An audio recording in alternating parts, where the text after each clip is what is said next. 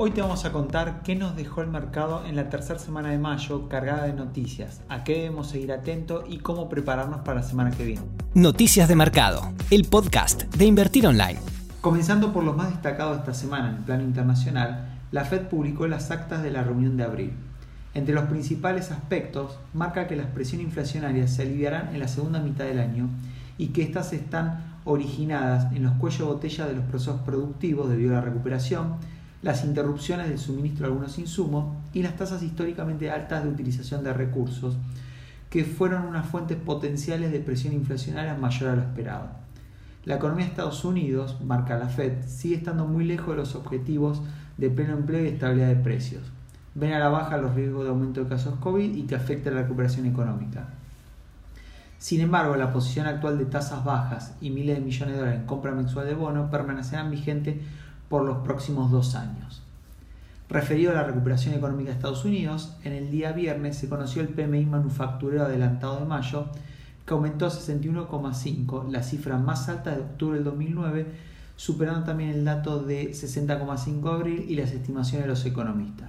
Es importante mencionar que la lectura por sobre 50 indica expansión en la manufactura. Así la semana termina con los principales índices de Estados Unidos a la baja, salvo el Nasdaq que cerró levemente positivo.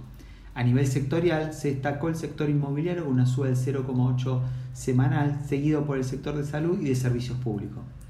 Los sectores de performance esta semana recae en energía, cayendo un 2%, seguido por el sector industrial y materiales.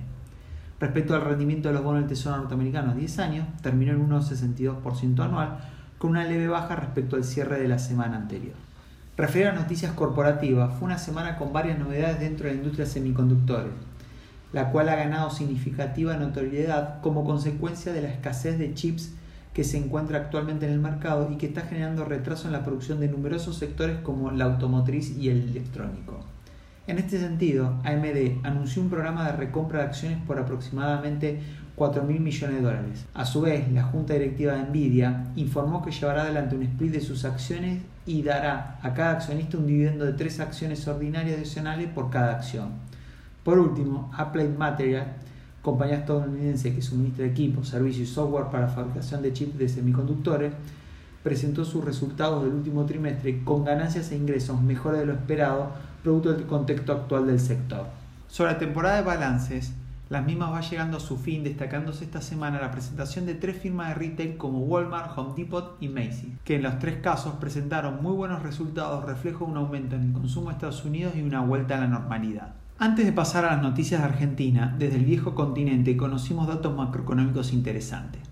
La economía de la eurozona se contrajo a principios de 2021 por segundo trimestre consecutivo al caer un 0,6 respecto al trimestre anterior, entrando en su segunda recesión técnica en menos de un año. Sin embargo, hoy viernes conocimos los datos de PMI adelantado de mayo que muestran que el segundo trimestre sería mejor al reflejar que se sitúa en un 56,9 puntos, mostrando que estaría expandiéndose la economía. En el ámbito local se conocieron varios indicadores relevantes macroeconómicos. El INDEC publicó el estimador mensual de actividad económica del mes de marzo, que mostró una caída del 0,2% mensual, reflejando la segunda caída mensual consecutiva, hecho que no ocurría desde la instauración del aislamiento obligatorio en marzo y abril del año pasado. En tanto, en términos interanuales, el índice anotó una suba del 11,4%, aunque hay que considerar que se compara con el inicio de las restricciones del año anterior. Continuando con los datos de marzo, también el INDEC publicó el dato de utilización de capacidad instalada en la industria el mes de marzo. El mismo alcanzó los niveles máximos en más de dos años, exhibiendo un nivel de utilización de la capacidad del 64,5%.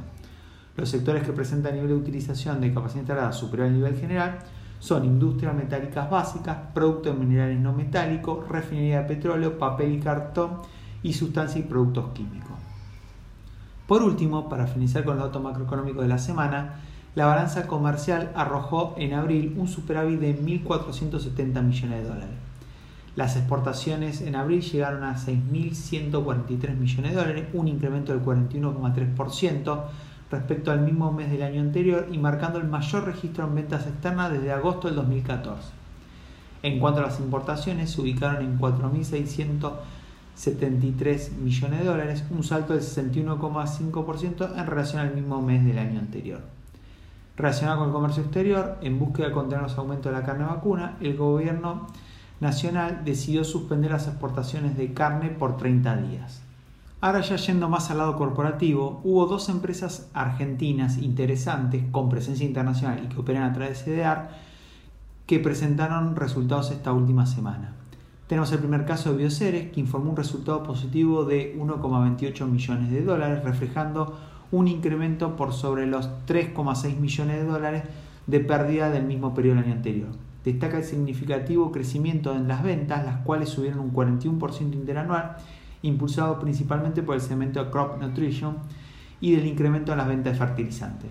Otro punto interesante es que se completó el 60% de la cosecha de soja HBO4 iniciada a fines del 2020, aunque aún nos encontramos a la espera de la confirmación de la aprobación de dicho producto en ciertas regiones como China. Por otro lado, tuvimos la presentación de Corporación América Airport, que presentó los resultados correspondientes al primer trimestre del año. Informó pérdidas de 44 millones de dólares, profundizando el resultado negativo obtenido en el trimestre anterior. A pesar de lo mencionado, las ventas subieron un 7% trimestral gracias al aumento de los pasajeros. La compañía mantiene sus perspectivas positivas ya que observa un repunte en el tráfico en Brasil, Armenia y Ecuador, impulsado principalmente por un ritmo de más rápido de despliegue de los programas de vacunación y mejores condiciones sanitarias. También espera que en Italia se beneficie el despliegue de la campaña de vacunación sumado a menores restricciones que está habiendo en Europa. Y para finalizar, antes de pasar a renta fija, en el mercado accionario local continúa con su racha positiva por tercera semana consecutiva, siendo que el Merval cerró con una suba del 2,5% respecto al cierre de la semana anterior. En lo que hace a la renta fija local, esta semana el Tesoro Nacional colocó deuda por un valor nominal de 204.226 millones de pesos a través de nueve instrumentos en pesos y dos instrumentos vinculados al dólar. El total en efectivo que captó fue de poco más de 249 mil millones, incluyendo todos los instrumentos y representando el 82% de los vencimientos de hoy viernes, pero acumulando 95% de refinanciación en el mes. Dejando de lado las reaperturas de letras y bonos ofrecidos, los nuevos instrumentos licitados fueron una LED a 193 días que cortó con una tasa nominal anual del 41%, una LECER a 367 días que salió con una tasa anual del 2% más SER y un nuevo bono dólar link a 558 días que cortó con una TNA de 1% más de evaluación oficial. La última y próxima licitación será la semana que viene. Con respecto a las variaciones en las cotizaciones de los bonos en dólares en su especie D, los globales cerraron con un incremento promedio del 2,3%, destacándose las subas del GD38D y GD46D que subieron un 3,7 y 3,8% respectivamente. Pese a los riesgos asociados a un mayor gasto público y al deterioro en la actividad económica por las restricciones eh, impuestas por el gobierno, los bonos en dólares cerraron una semana en positivo, con excepción de los bonares AL29D, AL30D y AL35D que retrocedieron en sus cotizaciones. Por su parte, los bonos con ajuste por ser tuvieron una semana buena eh, en general, destacándose por segunda semana consecutiva los bonos del tramo largo de la curva de rendimientos, como el TX28, el DIC-P y el PARP. Asociado a este tipo de bonos, el dato del índice de precios mayoristas correspondiente al mes de abril, que se dio a conocer ayer, fue del 4,8% mensual y de 61,3% interanual lo que alimenta aún más las expectativas inflacionarias, ya que la inflación mayorista registrada se ubica bastante por encima de la inflación minorista.